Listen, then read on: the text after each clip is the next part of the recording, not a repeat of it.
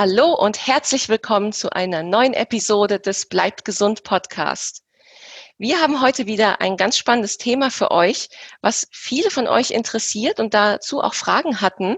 Und zwar ist das das Thema Intervallfasten, was ja wirklich in letzter Zeit immer mehr in aller Munde ist und sich ja regelrecht zu einem Trend gemausert hat. Aber es ist eben noch viel mehr als ein Trend. Das werden wir jetzt im heutigen Interview noch besprechen. Und für dieses Thema haben wir die perfekte Expertin eingeladen. Und zwar ist das Franka Manjameli. Hallo Frau Manjameli, schön, dass Sie bei uns im Interview sind. Ja, hallo, vielen herzlichen Dank für die Einladung. Ich freue mich, hier dabei sein zu dürfen. Ja, sehr gerne. Ja, Frau Manjameli ist Diplom-Ökotrophologin, äh, Buchautorin von zahlreichen Büchern mittlerweile, Ernährungscoach mit den Schwerpunkten Adipositas und Insulinresistenz beispielsweise. Und ja, da bin ich ganz gespannt, was da heute so rauskommt, weil das ist ja wirklich genau Ihr Thema. Vielleicht mhm. klären wir erst mal für diejenigen, die vielleicht noch gar nichts davon gehört haben, was ist denn überhaupt Intervallfasten? Also Intervallfasten, das ist im Prinzip eine Methode, bei der sich äh, Phasen der Nahrungsaufnahme mit Phasen des Nahrungsverzichts abwechseln. Und äh, dabei kann Intervallfasten innerhalb eines Tages erfolgen. Das heißt, fastet zum Beispiel 16 Stunden, gerne immer über Nacht, dann ist das Ganze einfacher. Das nennt man dann Time Restricted Eating in der Fachsprache. Das heißt also, das ist ein zeitlich begrenztes Fasten innerhalb eines Tages. Und dann gibt es aber auch die Methode, bei der sich Essens- und Fastentage abwechseln. Das heißt, da fastet man zum Beispiel einen Tag 24 Stunden und einen Tag isst man normal, dann fastet man wieder 24 Stunden. Also das ist eine Art des alternierenden Fastens. Und dann gibt es auch mildere Varianten des Intervallfastens, zum Beispiel die 5-2-Methode oder die Calorie Cutting Days, die haben wir selbst entwickelt.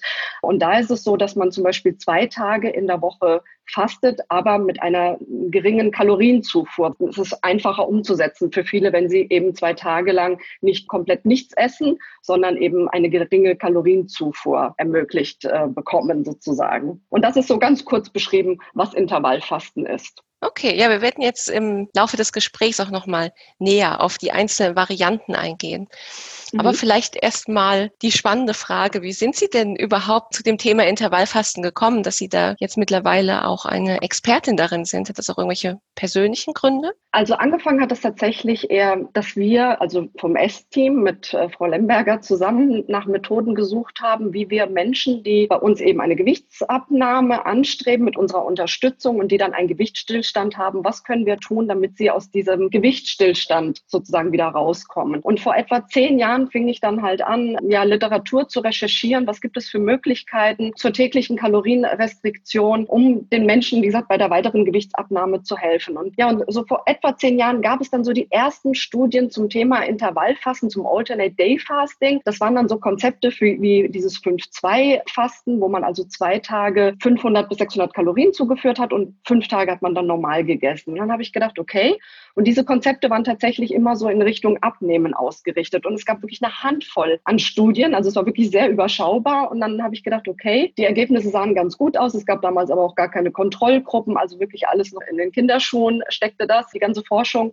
Und ja, und dann habe ich gesagt, okay, wir probieren das mal bei uns selbst in der Beratung aus und haben halt eben die Calorie Cutting Days entwickelt, die wir wirklich mit großem Erfolg eingesetzt haben. Und so über die Jahre kamen dann immer mehr Studien und jetzt ist Intervallfasten in aller Munde und inzwischen betreue ich selbst auch auf Facebook eine Gruppe mit über 3000 Mitgliedern, also eine Intervallfastengruppe. Und wie gesagt, ich selber mache auch Intervallfasten, so meistens eben so 16,8. Man muss natürlich, wenn man authentisch sein möchte, ja auch selber das austesten. Genau, aber wie gesagt, vor zehn Jahren, wirklich aus beruflichen Gründen, bin ich da so reingeschlittert und habe dazu, wie gesagt, mein eigenes Konzept Konzept entwickelt für meine Patienten. Mhm. Führen Sie das Intervallfasten regelmäßig durch oder ist das phasenweise? Naja, ich habe äh, zwei kleine Kinder. Das ist unter der Woche eigentlich immer kein Problem. Also mir fällt es jetzt auch nicht schwer, irgendwie erst um 10 oder um 12 mit dem Essen anzufangen. Mhm. Nur am Wochenende mag ich das natürlich schon ganz gerne, mit den Kindern auch zu frühstücken. Ja. Und äh, da verlängere ich dann einfach mein Essensfenster. Ne? Dann fangen wir manchmal so halt um 9 an zu frühstücken. Aber ich bin auch sowieso jemand, der gerne dann unter der Woche auch nicht zu spät ist, so dass ich dann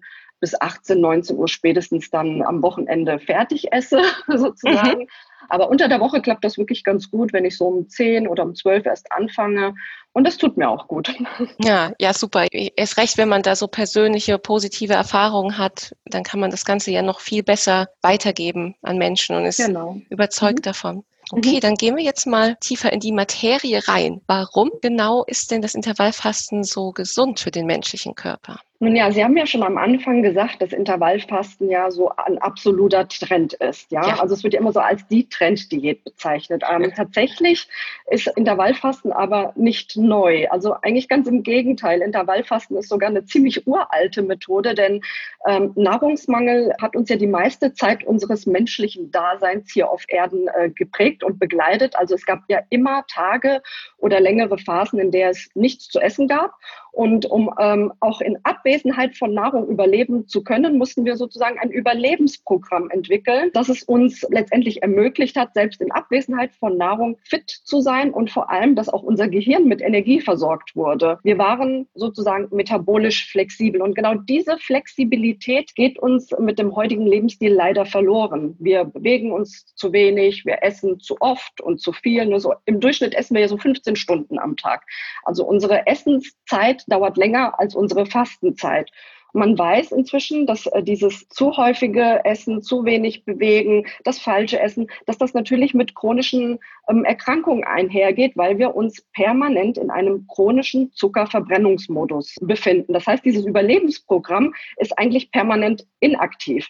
Und das macht uns halt krank. Und mit Intervallfasten kann man die metabolische Flexibilität wiederherstellen beziehungsweise trainieren, vor allem wenn man das Ganze auch noch mit Bewegung kombiniert. Mhm. Und metabolische Flexibilität geht mit mehr Gesundheit einher. Ja. So, und das ist so das, wo ich auch immer sage, es geht nicht immer nur ums Abnehmen beim Intervallfasten, sondern eben auch darum, einfach seine Stoffwechselgesundheit wiederherzustellen oder zu verbessern. Ja, genau das wäre auch meine nächste Frage gewesen. Ja, welche Indikationen oder Zielsetzungen gibt es denn, bei dem Intervallfasten helfen kann? Also, wie ja eben schon gesagt, ähm, ich betreue etwa 3000 Mitglieder in einer Facebook-Gruppe, ähm, mhm. die Intervallfasten machen. Und ich würde sagen, dass 90 Prozent ähm, der Mitglieder Intervallfasten machen, weil sie abnehmen möchten. Mhm, ja. Und das funktioniert ja auch gut. Das zeigen ja auch viele Studien, zeigen, dass man mit Intervallfasten abnehmen kann. Allerdings muss ich aber auch immer dazu sagen, dass der Abnehmerfolg, und das ist mit jeder Diät so, der Abnehmerfolg hängt natürlich auch ein Stück weit von der Compliance ab. Das heißt, je besser jemand Intervallfasten umsetzen kann, desto erfolgreicher ist er damit. Denn es gibt natürlich auch ganz viele, die damit überhaupt nicht abnehmen. Also man muss ehrlicherweise sagen, Intervallfasten funktioniert, aber es ist keine Wunderdiät. Denn mhm. Studien zeigen, dass man mit Intervallfasten genauso gut abnehmen kann wie mit einer täglichen Kalorienrestriktion. Ne? Da gibt es keine signifikanten Unterschiede. Und wie gesagt, wie mit jeder Diät auch, ist es einfach so, je besser die Adherenz, je besser ich das umsetzen kann, desto erfolgreicher bin ich auch. Mhm. Und mit Intervallfasten kann man aber nicht nur abnehmen, sondern man kann auch sein Stoffwechselprofil positiv beeinflussen. Also selbst gesunde, schlanke Menschen können mit Intervallfasten eben dafür sorgen, dass sie auch gesund und schlank bleiben. Mhm. Aber auch Menschen, die einen entgleisten Stoffwechsel haben, die zum Beispiel schon einen erhöhten Blutzucker haben, eine Insulinresistenz haben, die können mit Intervallfasten einen positiven Einfluss auf den Zuckerstoffwechsel nehmen. Sie können den Insulinspiegel senken, sie können die Insulinresistenz vermindern, die Insulinsensitivität steigern. Was natürlich aber immer ganz interessant ist, was unter Experten halt auch immer so ein bisschen kritisch beäugelt wird, wie viel von diesen positiven Effekten vom Intervallfasten eben auf den Blutdruck, auf dem Abbau von Leberfett, wie viel ist davon jetzt wirklich auf das Intervallfasten zurückzuführen und wie viel ist auf die Gewichtsabnahme zurückzuführen? Denn mhm. wir wissen aus sehr, sehr vielen Studien, dass eine Gewichtsreduktion von fünf Prozent bereits ausreicht, um metabolische Risikofaktoren ja zu verbessern, also sein Stoffwechselprofil zu verbessern. Und von daher sagen viele Experten, naja, Intervallfasten funktioniert, weil die Leute abnehmen und deswegen werden sie gesünder, aber es hat nichts mit dem Intervallfasten zu tun. Es gibt aber auch vereinzelt Studien, die tatsächlich auch gewichtsunabhängige Effekte zeigen. Und das hat wahrscheinlich eher so ein bisschen was mit der biologischen Uhr, mit der inneren Uhr zu tun, dass man, wenn man Intervallfasten macht, eher so im Takt mit der inneren Uhr ist. Ja, ein Begriff, den man ja immer wieder im Zusammenhang mit dem Intervallfasten hört, ist die sogenannte Autophagie. Da wird ja auch gesagt, dass eben dieser Prozess so gesund für unsere Zellen ist, ganz unabhängig von einer Gewichtsabnahme. Genau, das ist auch ein Grund, warum sicherlich äh, viele Intervallfasten anstreben, weil sie die Autophagie hochfahren wollen. Mhm. Was bedeutet Autophagie? Also Autophagie kommt ja aus dem Griechischen und bedeutet, sich selbst zu verzehren. Das klingt ja. erstmal ganz gruselig. Wir wollen uns natürlich nicht komplett aufessen, sondern Autophagie äh, ist im Prinzip ein zellinneres Recycling-System oder eine, eine Detox-Maschinerie sozusagen. Mhm. Und zwar ist es ja so, dass wir im Laufe des Lebens sammeln sammeln wir ja jede Menge Zellmüll an in unseren Zellen. Und dieser Zellmüll, der kann, wenn er eben nicht regelmäßig abtransportiert wird oder entsorgt wird, kann der Schaden anrichten. Der kann zum Beispiel Entzündungen entfachen, aber auch den Zelltod herbeiführen. Und das sind natürlich Effekte, die man nicht unbedingt so anstreben möchte, also nicht immer, zumindest was den Zelltod betrifft. Und deswegen ist es wichtig, dass dieser zelluläre Müll ähm, wie zum Beispiel unbrauchbare Proteine, falsch gefaltete Proteine, kaputte Mitochondrien, aber auch Viren, Bakterien und Toxine, die sich in der Zelle ansammeln, dass man die sozusagen über Autophagie regelmäßig entsorgt und beseitigt. Das heißt also, man muss sich Autophagie so vorstellen, dass innerhalb der Zelle eine Mülltonne ist und in diese Mülltonne kommen diese ganzen unbrauchbaren Bestandteile und in der Mülltonne werden sie dann mit Hilfe von Enzymen, also das sogenannte Lysosom, damit werden dann diese unbrauchbaren Bestandteile degradiert, also die werden zersetzt in ihre Einzelbestandteile und dann spuckt die Zelle sozusagen auch neu neue, neue Aminosäuren wieder raus, neue gesunde Fettsäuren. Und das Tolle ist, dass der Körper dann diese Aminosäuren zum Beispiel wieder zur Energiegewinnung nutzen kann. Das ist ja beim Fasten ja ganz toll, weil mhm. ich führe ja keine Nahrung zu. Das ist also eine Quelle der Energie, die, die ich nutzen kann, um mich halt mit Energie zu versorgen. Das sind also diese wiederverwertbaren Bausteine, Aminosäuren. Und diese Aminosäuren, die kann ich zum Beispiel aber auch nutzen, um Muskulatur zu bilden oder um neue Immunzellen aufzubauen. Ne, deswegen sagt man ja immer, Intervallfasten oder Fasten ist ja wie so ein Immunbooster. Damit kann man sein Immunsystem modulieren, mhm. weil ich einfach neue Immunzellen darüber zusammenbauen kann. Und dafür ist die Autophagie wichtig. Und genau. die tritt eben erst ein ab einer bestimmten Anzahl von Stunden, die man nicht gegessen hat, oder? Also oder findet wann, permanent statt? Also sie findet permanent statt und zwar auf einem basalen Niveau. Also es gibt zum Beispiel eine Studie an 100-Jährigen, da hat man geguckt, was unterscheidet diese 100-Jährigen von, von anderen Menschen, die auch jünger sind, ja, also von jungen Menschen. Und man hat eben festgestellt, dass bei ihnen die Autophagie auf einem höheren basalen Niveau abläuft. Mhm. Und das möglicherweise eben mit den vielen positiven Effekten, die man eben bei ihnen kennt, ne, dass sie halt einfach ein viel besseres metabolisches Gesundheitsprofil haben, dass es eben aufgrund dieser ja, basal höheren Autophagie zustande kommt oder davon dadurch beeinflusst wird. Wann die Autophagie genau hochfährt, das kann man nicht so pauschal sagen, denn das hängt natürlich von vielen Faktoren ähm, ab. Also also einmal sind die Glykogenspeicher wichtig. Das heißt, in der Leber haben wir Zuckerspeicher und da wird äh, sozusagen der Zucker, den wir mit der Nahrung aufnehmen, der wird da drin gespeichert als Glykogen. Und wenn wir fasten, dann brauchen wir dieses Glykogen auf. Und je leerer der Glykogenspeicher in der Leber ist, desto größer ist die Chance, dass die Autophagie hochfährt. So, und so ein Glykogenspeicher, der braucht 12 bis 20 Stunden, bis er leer ist. Das hängt davon ab, wie metabolisch flexibel man ist. Das heißt also, je insulinresistenter eine Person ist, desto länger braucht die Person, bis die Glykogenspeicher wirklich aufgebraucht sind. Und folglich dauert es auch länger, bis die Autophagie hochfährt. Es gibt eine Studie, da hat man zum Beispiel, da hat man auch ein, eine Intervallfastenform getestet, wo die Nahrung, also ich sag mal, in der ersten Tageshälfte zugeführt wurde. Und da hat man festgestellt, also die haben 18 Stunden gefastet, dass da dann tatsächlich einige Autophagie-Gene aktiviert waren nach 18 Stunden Fasten. Wenn man jetzt aber Autophagie wirklich richtig messen möchte, dann müsste man Biopsien von allen Organen entnehmen. Und das ist natürlich aus hm. ethischen Gründen nicht ganz so einfach. Es ja. gibt diese Studien an Sportlern, wo man halt guckt, inwieweit wirkt sich Sport auf die Autophagie aus, nach wie vielen Stunden fährt die hoch. Aber wie gesagt, man kann es nicht auf eine genaue Uhrzeit festmachen. Man kann auch nicht sagen, die Autophagie wird ein- oder ausgeschaltet, sondern sie wird halt immer hoch oder runter reguliert. Mhm. Ne? Und ich, ich denke mal so 18 Stunden ist schon, wäre schon ganz sinnvoll. Ne? 18 Stunden und dann ist ja so, die Autophagie fährt ja dann hoch und erreicht so ein Maximum bei etwa 72 Stunden Fasten. Ah ja. ja. also man sollte schon so drei, vier Tage, wenn man die äh, schafft zu fassen, dann kann man natürlich das Maximum der Autophagie rausholen und dann fährt die Autophagie langsam wieder runter und das ist auch wichtig, weil wir wollen ja nicht die gesunden Zellen sozusagen auffressen, ne? ja, sondern stimmt. wir wollen die gesunden Zellen wollen wir ja gesund lassen und die wollen wir auch da lassen, die wollen wir nicht degradieren und deswegen ist es auch immer wichtig, dass die Autophagie nicht permanent aktiviert ist. Mhm.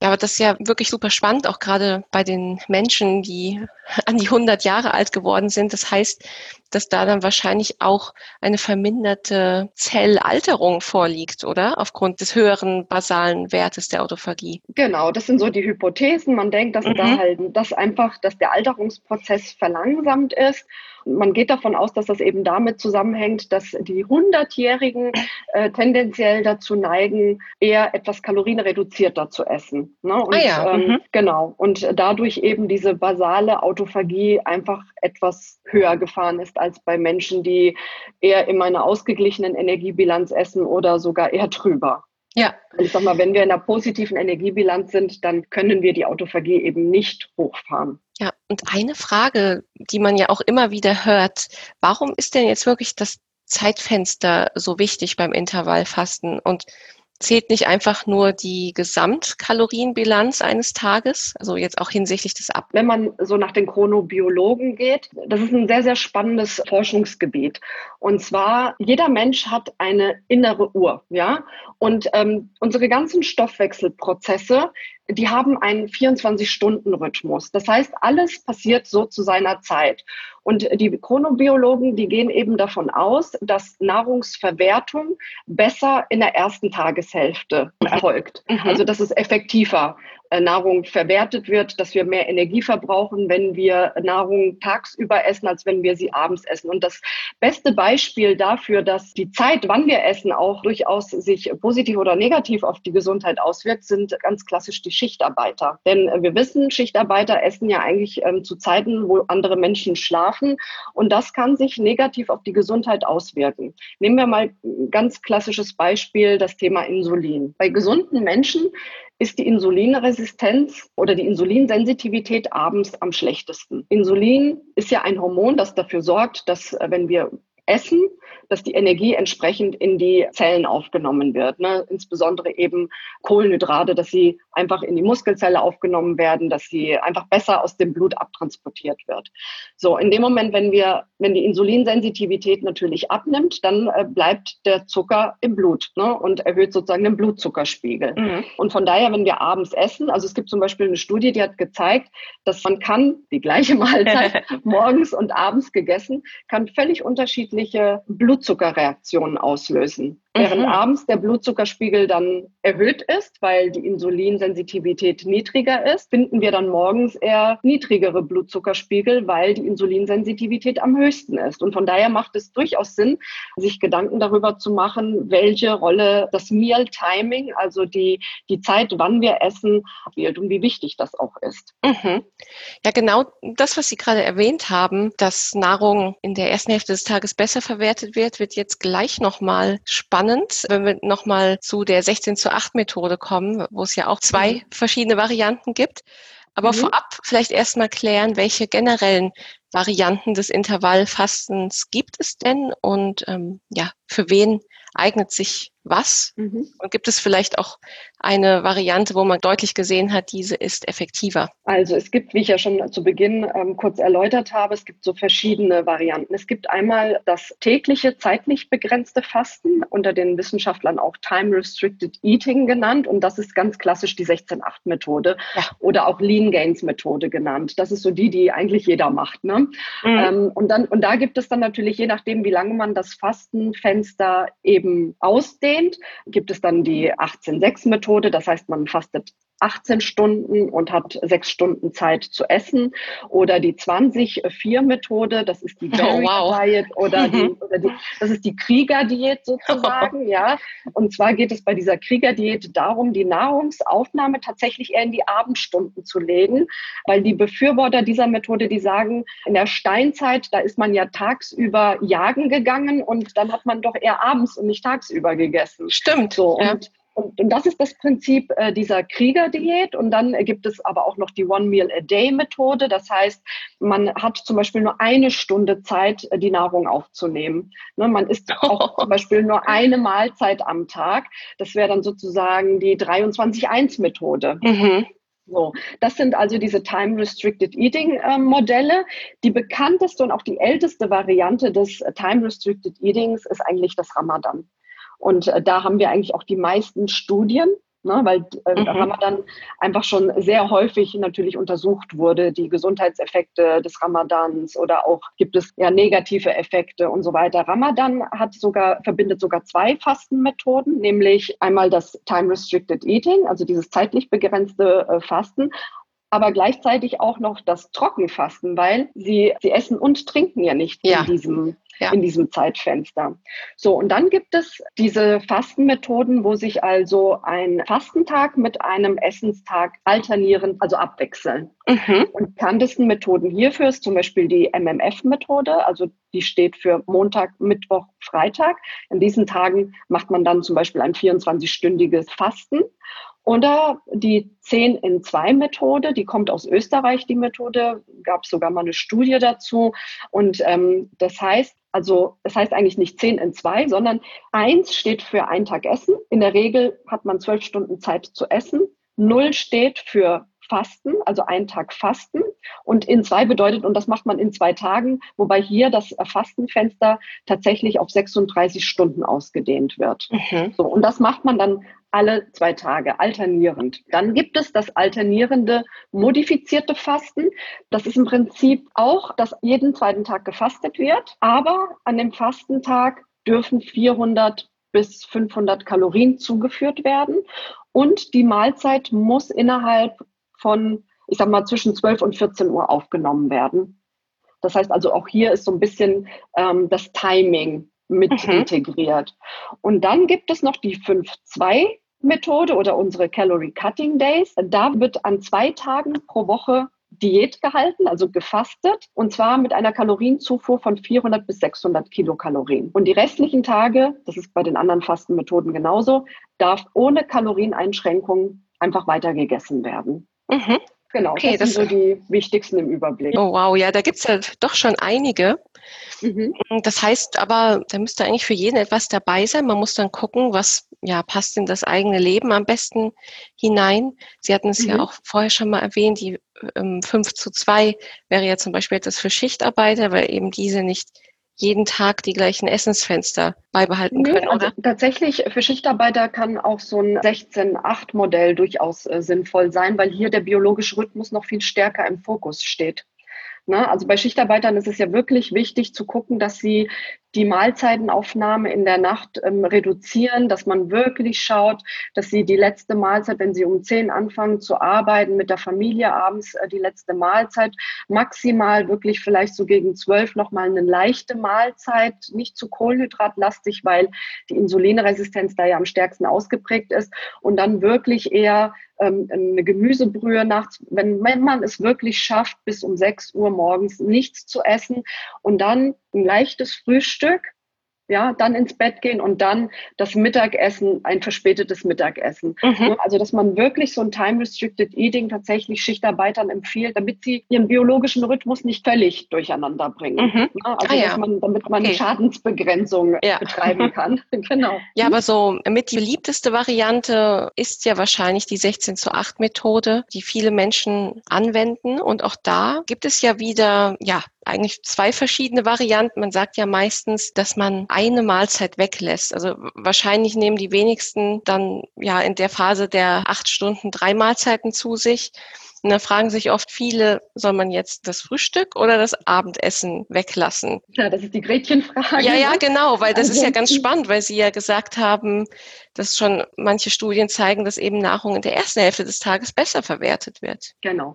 Also grundsätzlich ist es so, wenn man sich epidemiologische Studien anschaut, dann geht Frühstücksverzicht eher mit Übergewicht einher. Mhm. So, das sind epidemiologische Studien, die sagen natürlich jetzt nicht aus, ob tatsächlich der Verzicht auf das Frühstück die eigentliche Ursache dafür ist, dass die Menschen in diesen Studien, dass das mit Übergewicht korreliert. Mhm. Denn es kann ja auch sein, dass Menschen, die grundsätzlich auf das Frühstück verzichten, diejenigen sind, die abends spät essen und deswegen morgens vielleicht nur noch einen Kaffee trinken.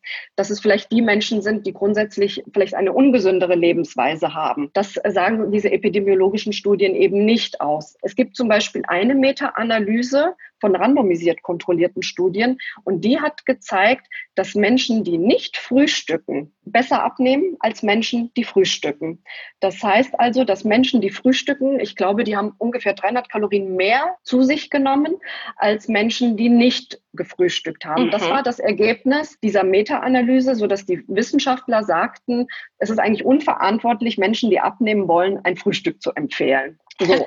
Äh, das ist also die eine Seite. Das sind also randomisiert kontrollierte Studien, wobei diese Studien auch nicht von besonderer Qualität waren. Mhm. Was spricht denn jetzt dafür? Also was spricht jetzt dafür, dass man frühstücken sollte? Also ein Grund ist zum Beispiel das Thema Insulinsensitivität. Ich habe ja eben schon gesagt, dass die Insulinsensitivität morgens am besten ist und gegen Abend eher abnimmt. Natürlich kann man gucken, wenn man eher abends isst, dass man sagt, okay, ich muss mir da ja nicht dann die Kohlenhydrate reinhauen, wenn die Insulinsensitivität abends schlechter ist. Ja. Da kann man dann ja schon ein bisschen intervenieren. Aber es gibt ähm, zwei Studien, die ich an dieser Stelle mal ganz kurz erwähnen möchte, weil ich die hochinteressant finde. Die eine Studie hat ähm, übergewichtige Frauen untersucht, die ist 2013 erschienen, die Studie. Und zwar hat man hier geguckt, was passiert, wenn man Frauen, übergewichtige Frauen in zwei Gruppen einteilt. Beide bekommen 1400 Kalorien. Nur die Kalorien verlagern sich auf unterschiedliche Zeiten. Das heißt, die eine Gruppe, die haben die meisten Kalorien morgens gegessen, also 700 Kalorien morgens. Das Abendessen war spärlich und mittags haben beide Gruppen gleich gegessen. Und die andere Gruppe hat es genau umgekehrt gemacht. Das heißt, die meisten Kalorien am Abend. Die Mahlzeiten waren identisch. Und die Frauen, die äh, gefrühstückt haben, also die umfangreicher gefrühstückt haben, die haben fünf Kilo mehr abgenommen. Oh, wow. Mhm. Denkt man, wow, das ist, ich meine, die haben beide abgenommen, die haben ja. beide signifikant abgenommen, aber wie gesagt, die Frauen, die äh, die meiste Energie am Morgen verzehrt haben, haben ähm, ja signifikant mehr abgenommen. Und jetzt ist kürzlich eine Studie erschienen aus, ist eine deutsche Arbeitsgruppe gewesen. Die haben einen Test durchgeführt an, mit Männern. Und zwar, das waren zwei Testungen. In dem einen Test mussten die Männer 69 Prozent der Energie tagsüber, also zum Frühstück essen und 11 Prozent abends und mittags nur 20 Prozent der Energie. Und in der zweiten Testung war es genau umgekehrt. Da musste also 11 Prozent der Energie zum Frühstück gegessen werden und 69 Prozent der Energie zum Abendessen. Und dann hat man geguckt, wie ist der Energieverbrauch nach dem Essen. Und hier war es so, dass unabhängig vom Energiegehalt alle Mahlzeiten, die am Morgen gegessen wurden, den Energieverbrauch nach dem Essen um das 2,5-fache erhöht mhm. haben. Ja, und das sind jetzt so Vereinzelstudien, die natürlich eher dafür sprechen, in der ersten Tageshälfte die Kalorien zuzuführen, also eher zu frühstücken. Es gibt auch vereinzelt Studien, die das Early Time Restricted Eating getestet haben. Also Early Time Restricted Eating bedeutet frühes 16,8 oder frühes 18,6 Fasten. Das heißt, man isst sein Abendessen bis spätestens um 16 Uhr. Und da zeigen sich tatsächlich auch mal gewichtsunabhängige Effekte. Und auch hier zeigen sich äh, durchaus positive Effekte auf den Zuckerstoffwechsel, wenn man die meiste Energie in der ersten Tageshälfte zu sich nimmt. Man muss aber dann auch gleichzeitig dazu sagen, wenn man um 16 Uhr aufhört zu essen, unser Leben spielt sich ja auch viel in den Abendstunden ja. ab muss man natürlich immer gucken, wie sozialverträglich ist das. Genau, ja. Ne? Genau, also nur mal so einen Überblick zu geben. Also die Datenlage ist natürlich nicht ganz einheitlich. Es gibt einiges, was eher fürs Frühstück weglassen spricht, aber es gibt auch einiges, was eher dafür spricht, zu frühstücken. Also ich sage immer, ja, frühstückt ruhig, aber vielleicht nicht direkt nach dem Aufstehen. Mhm. Weil morgens piekt ja unser Cortisolspiegel. Und Cortisol bereitet uns ja schon sozusagen das Frühstück vor, indem unser Blutzuckerspiegel ansteigt. So, Cortisol sorgt dafür, dass wir aus dem Bett kommen, der Blutzuckerspiegel steigt an. Das ist meine erste Mahlzeit. Und von daher daher ist es sinnvoller, vielleicht nicht dann zu frühstücken, wenn der Cortisolspiegel so hoch ist. Mhm. Weil dann steigt okay. mein Blutzuckerspiegel ja stärker an.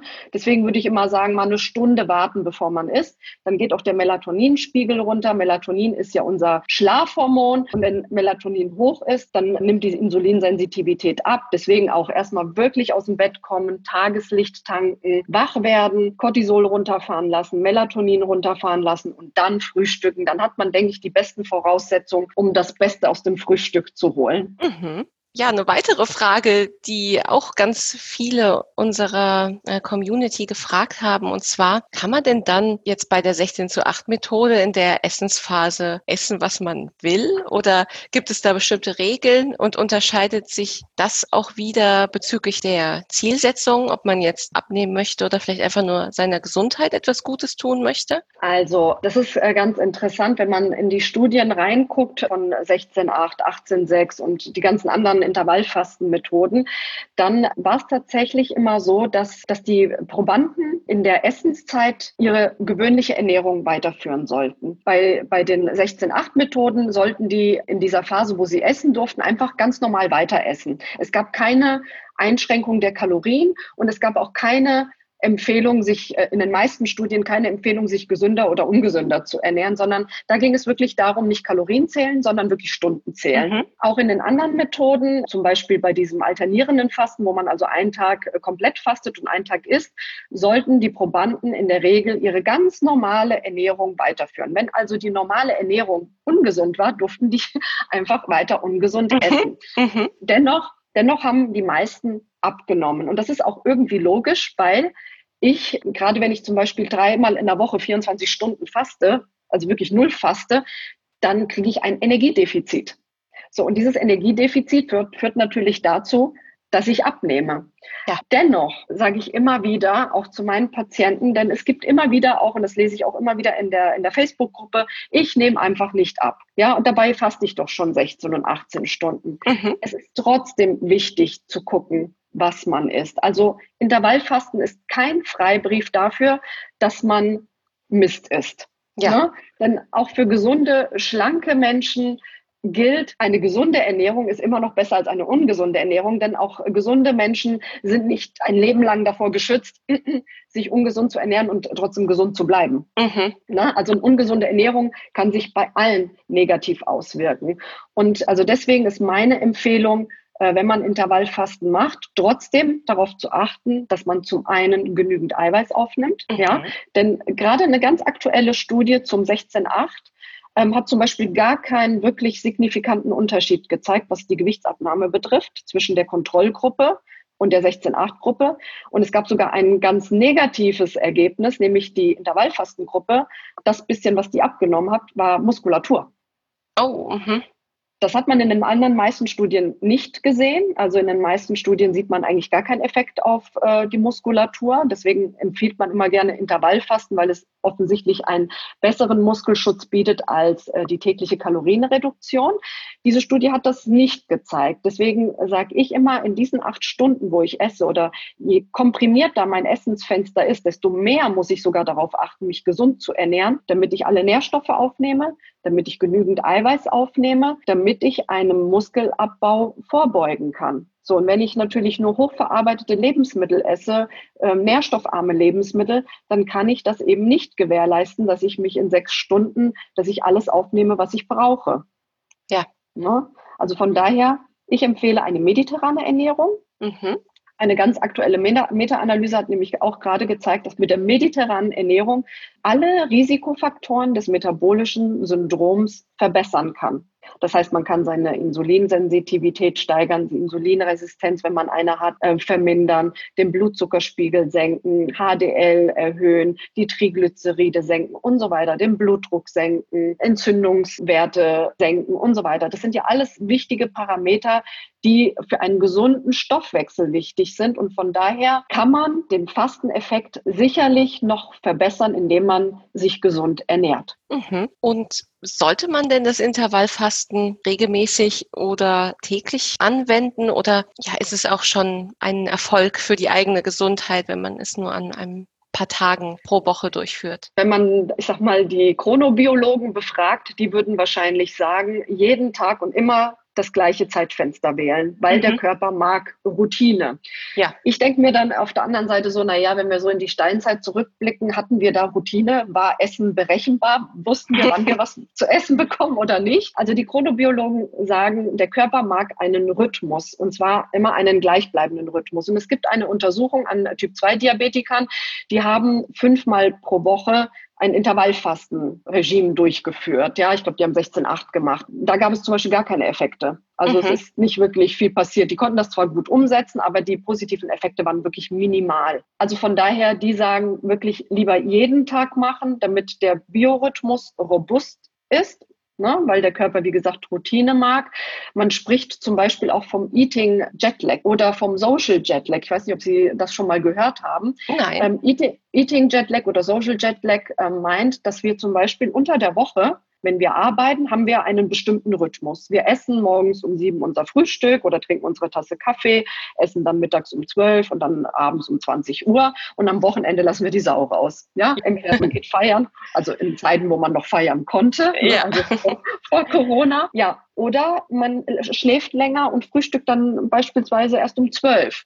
Ja. So, das heißt, das, das verschiebt so ein bisschen den Biorhythmus. Deswegen spricht man auch von ähm, Eating Jetlag oder von Social Jetlag, ja, weil wir dadurch einfach ein Jetlag anderer Form ähm, erreichen, nämlich ja. dass der Biorhythmus auch einfach ein bisschen durcheinander gerät. So, also wenn wir die Chronobiologen fragen, dann lieber jeden Tag und immer zur gleichen Zeit. Wenn Sie mich fragen, ich würde sagen, das kommt ja immer darauf an, wo hole ich eigentlich meine Kunden ab. Wenn ich sehe, jemand ernährt sich total schlecht, ist ungefähr 15, 16 Stunden am Tag. Ja, also permanent am Essen. Ich glaube, dass ihm schon durchaus geholfen ist, äh, selbst wenn er nur drei, viermal pro Woche es schafft, sein Essensfenster zu komprimieren oder zwei Tage in der Woche mal zu fasten. Ich glaube schon, dass man da doch einiges äh, Positives bewirken kann. Mhm. Genau.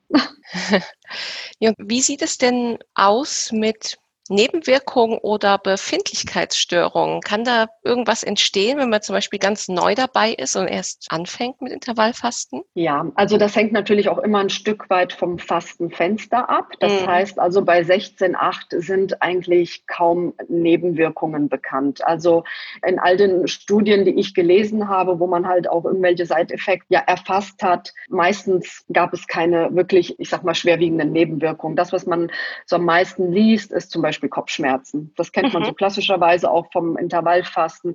Das kann natürlich damit zusammenhängen, dass man vielleicht zu wenig trinkt.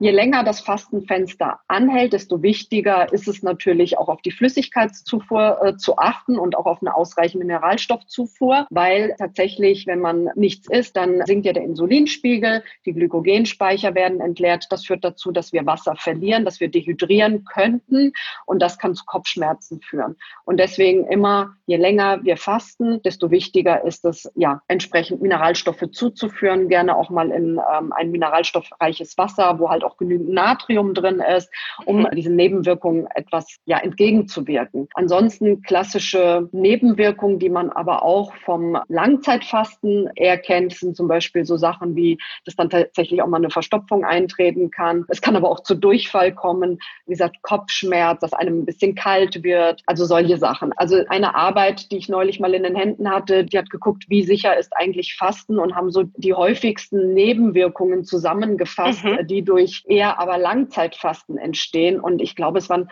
in 0,2 Prozent der Fälle kam es wirklich zu schwerwiegenden Nebenwirkungen. In den meisten Fällen ist Fasten sicher. Bei bestimmten Erkrankungen sollte man nicht im Alleingang fasten. Wenn ein Diabetiker zum Beispiel Insulin spritzt oder Sulfonylharnstoffe einnimmt, dann ist es immer ganz wichtig, die Medikation anzupassen, weil natürlich die Gefahr von Hypoglykämien besteht. Mhm. Das heißt also, hier sollte man das wirklich immer in Absprache mit dem Arzt machen. Auch wenn man andere Medikamente Medikamente nimmt, da kann es durchaus sinnvoll sein, dass man Tabletten an dem Tag, wo man fastet, absetzt. Aber auch das muss man mit dem Arzt besprechen. Mhm. Genau, das wollte ich nämlich fragen. Was gibt es denn für Personengruppen oder für Erkrankungen, wo jetzt Intervallfasten kontraindiziert ist? Also ich würde schwangeren Frauen Fasten mhm. nicht empfehlen mhm. ähm, oder zumindest nicht ein solch langes Fastenfenster. Wenn man sagt, okay, man macht 14,10, finde ich das für Schwangere durchaus umsetzbar, aber ich würde jetzt nicht äh, 18,6 empfehlen. Ja. Äh, Kinder sowieso nicht. Kinder, ähm, Essgestörte würde ich auch immer davon abraten, mhm. ähm, zu fasten. Ansonsten muss man immer natürlich aufpassen, wenn man sehr, sehr schlank ist, dass man jetzt nicht unbedingt äh, so ein Langzeitfasten macht oder dass man vielleicht das Fastenfenster nicht zu weit ausdehnt und das auch immer nur begleitet mit Krafttraining und genügend Eiweißzufuhr im Essensfenster zu machen, denn schlanke Menschen neigen eher dazu, Muskeln abzubauen als äh, Übergewichtige wenn mhm. sie halt ein Kaloriendefizit haben. Und die Gefahr bei schlanken Menschen besteht halt immer darin, wenn sie dann wieder normal essen, sie Muskulatur abgebaut haben, sie zwar auch Fettmasse abgebaut haben, dass dann eine Art Hyperphagie einsetzt. Das heißt also, man wird sehr, sehr hungrig, man isst wieder mehr, man füllt seine abgenommenen Fettreserven auf. Ähm, äh, man will aber natürlich auch die Muskulatur, die man abgebaut hat, wieder äh, regenerieren. Das erfolgt aber nicht synchron mit dem Fettgewebe. Das heißt, als erstes wird Fett aufgefüllt ne, oder regeneriert, Fett, mhm. das Fettgewebe. Und wenn das aufgefüllt ist, dann kommt die Muskulatur. Ne? Das heißt also, ich esse in dieser Zeit einfach noch mehr Kalorien, um auch meine Muskulatur zu regenerieren. Das heißt also, ich packe noch mehr Fettmasse drauf, weil ich im Energieüberschuss bin. Und man spricht dann auch von einem Fettovershoot. Und das ist ein Phänomen, das man eher bei Schlanken kennt. Und Intervallfasten kann auch bei Schlanken zu einer Gewichtsabnahme führen. Und das kann halt auch zum Muskelabbau dann entsprechend führen. Und da ist die Gefahr, dass man äh, fetter wird vom, ich sag mal, vom Fasten. Mhm. Diese Gefahr besteht. Deswegen, wenn man zu schlank ist, vielleicht eher nicht unbedingt fasten. Mhm. Und wenn, dann wirklich nur darauf achten, dass man äh, in der Essenszeit wirklich genug Eiweiß aufnimmt und am besten das Ganze mit Krafttraining kombiniert. Mhm. Ältere Menschen, da muss man auch, die können schon fasten, aber auch hier gilt genau das Gleiche wie für Schlanke. Genug Eiweiß, Krafttraining immer mit integrieren, weil ältere Menschen ja sowieso schon so in diesem Muskelabbauprozess drin sind und die Gefahr einer Sarkopenie natürlich zunimmt, äh, wenn man dann fastet. Deswegen also auch hier das nicht so im Alleingang machen, sondern sich da lieber wirklich jemanden suchen, der einen coacht und dann wirklich auch berät, wie man in der Essensphase jetzt vorgehen sollte. Ansonsten auch Menschen, die zu Gallensteinen neigen oder Gallensteine haben, den würde ich auch äh, vom Intervallfasten eher abraten oder auch Menschen, die Gicht haben. Da kann natürlich äh, Intervallfasten auch die Harnsäure anheben, was, was äh, gerade beim längeren Fasten durchaus ein normaler Prozess ist, weil das antioxidative System ja zunimmt, also die Abwehr, die eigene antioxidative Abwehr gesteigert wird und die Harnsäure gehört zum antioxidativen Abwehrsystem. Deswegen steigt die mit an. Das kann aber natürlich für Menschen mit Gicht problematisch sein. Mhm. Ja, und ein Problemchen, was jetzt nicht besonders schlimm ist, aber für viele unangenehm, ist vielleicht der Hunger, gerade am Anfang. Vielleicht als kleiner Hoffnungsblick für alle, die damit anfangen möchten. Wie geht man damit um und geht das Ganze auch irgendwann vorüber? Besteht ja. ein Gewöhnungseffekt? Also interessanterweise erlebe ich ganz oft, auch bei Kunden, denen ich sage, wir können es ja mal mit Intervallfasten probieren oder auch im Freundeskreis, die dann immer sagen, nee, das schaffe ich nicht. Also da würde ich nur Hunger haben. Also viele haben Angst vor dem Hunger ja. ähm, und haben es noch gar nicht ausgetestet und wissen schon, dass sie hungrig sind. also ich muss sagen, als ich damit angefangen habe, ich bin auch ein guter Esser und habe immer gedacht, oh nee, das werde ich nicht aushalten. Ich habe doch immer so viel Hunger. Und tatsächlich muss man selber mal ausprobieren, um zu sehen, der Hunger kommt in Wellen. Also wir haben nicht permanent Hunger. Unser, also das Hungerhormon Grelin hat einen biologischen Rhythmus. Und tatsächlich ist es so, dass der niedrigste Wert unseres Hungerhormons morgens gemessen wurde in Studien. Mhm. Das heißt, morgens, wenn wir die längste Fastenphase eigentlich äh, hinter uns haben, haben wir am wenigsten Hunger. Das ist auch durchaus plausibel, weil unser Cortisolspiegel steigt ja an. Cortisol erhöht den Blutzuckerspiegel und ich sage immer, unser Körper serviert uns ja, serviert uns unser Frühstück. Deswegen sind wir morgens möglicherweise weniger hungrig. Und, und abends gegen 8 Uhr da ist unser Ghrelin-Spiegel am höchsten, so dass wir abends am meisten Hunger offensichtlich haben. Das würde ja eher wieder für die Warrior Diet sprechen, ja. ne, dass man ja. sagt, dann will ich lieber abends essen, wenn ich doch da am meisten Hunger habe. Ja. Also, ich sage immer, einfach mal, ach, einfach aushalten, wirklich einfach abwarten, wenn der Hunger kommt, einfach diese Welle vorübergehen lassen. Man wird merken, der Hunger geht vorbei. Mhm. Dann kann Hunger auch dadurch entstehen, dass man ähm, metabolisch recht unflexibel ist. Das heißt also, die Glykogenspeicher, die werden aufgebraucht, allerdings vielleicht nicht so schnell, aber die werden dann aufgebraucht. Der Körper kommt aber nicht so schnell in die Fettverbrennung, um Energie aus den Fettreserven zu gewinnen. Und das kann natürlich erstmal wie so ein Energiemangel ähm, erscheinen, so dass der Körper vermehrt Hunger bekommt. Das heißt, Menschen, die eine schlechte metabolische Flexibilität haben, können wahrscheinlich eher Hunger verspüren. Das heißt, sie müssen ihre metabolische Flexibilität erstmal ein bisschen trainieren, damit sie nicht so mit Hungergefühlen zu kämpfen mhm. haben. Ja. Eine weitere Ursache kann Muskelabbau sein, hatte ich ja schon gesagt. Muskelabbau fördert die Hyperphagie, dass man wirklich das Gefühl hat, oh, ich, ich kriege richtig Hunger. Und was auch Hunger erzeugen kann, ist natürlich ein schlechter Schlaf. Das heißt also, wenn ich schlecht schlafe, weniger als sechs Stunden, erzeugt das Chaos in meiner Hungersättigungsregulation. Und von daher sollte man da auch mal gucken, ob man versucht, abends einfach rechtzeitig schlafen zu gehen, nicht so spät zu essen, dass man wirklich einen guten Schlaf hat. Und das kann letztendlich sich am nächsten Tag auch auf die ganze Hungersättigungsregulation mhm. auswirken. Ja, genau. Wenn, wenn wir zu wenig Schlaf haben, dann probieren wir ja auch diesen Mangel an Energie irgendwie zu kompensieren mit Essen und dann meistens wahrscheinlich auch mit hochkalorischem genau. und nicht so gesundem Essen. Also ich sag mal, in der Zeit vor Corona, als man noch feiern gehen durfte, ja. ich sag mal, kennt es vielleicht jeder selbst, wenn man dann spät nach Hause gekommen ist, so mitten in der Nacht und am nächsten Morgen, dass man dann richtig mit Kohldampf aufwacht, da hat man dann auch in der Regel auch nicht mehr Lust auf ein Ratatouille oder auf ein hartgekochtes Ei oder auf einen Apfel, sondern man hat Kohldampf auf eigentlich ungesunde Dinge. Ja, Sachen, genau. Viel Fett und viele Kohlenhydrate enthalten, eine Croissant mit Butter und Marmelade, eine Pizza. Also man hat Hunger auf hochkalorisches, ne, auf ungesundes, weil der Körper sich die Energie wieder zurückholen möchte. Aber eigentlich hat er ja gar keinen Energiemangel. Aber durch dieses Chaos in der Hungersättigungsregulation entsteht einfach ein, ein, Unbe ein Bärenhunger, ne, mhm. im wahrsten Sinne des Wortes. genau. Ja. Und ich denke, auch ganz wichtig ist, dass wir wieder in uns hineinhören und vielleicht auch Hunger von Appetit und Lust unterscheiden ob es wirklich ein, ein richtiger Hunger ist, den wir da gerade verspüren. Weil die meisten ja auch aus, aus Langeweile oder als ein Belohnungssystem essen. Und wahrscheinlich ist es dann auch hier das Intervallfasten gut, vielleicht von so ungesunden Mechanismen wegzukommen. Das kann natürlich sein, in dem Moment, wenn, wenn man jetzt weiß, okay, 18 Stunden nichts essen, wobei da sind ja auch, da sind ja die nächtlichen Stunden auch dabei, so dass ja. tagsüber geht's ja eigentlich von der Fastenzeit.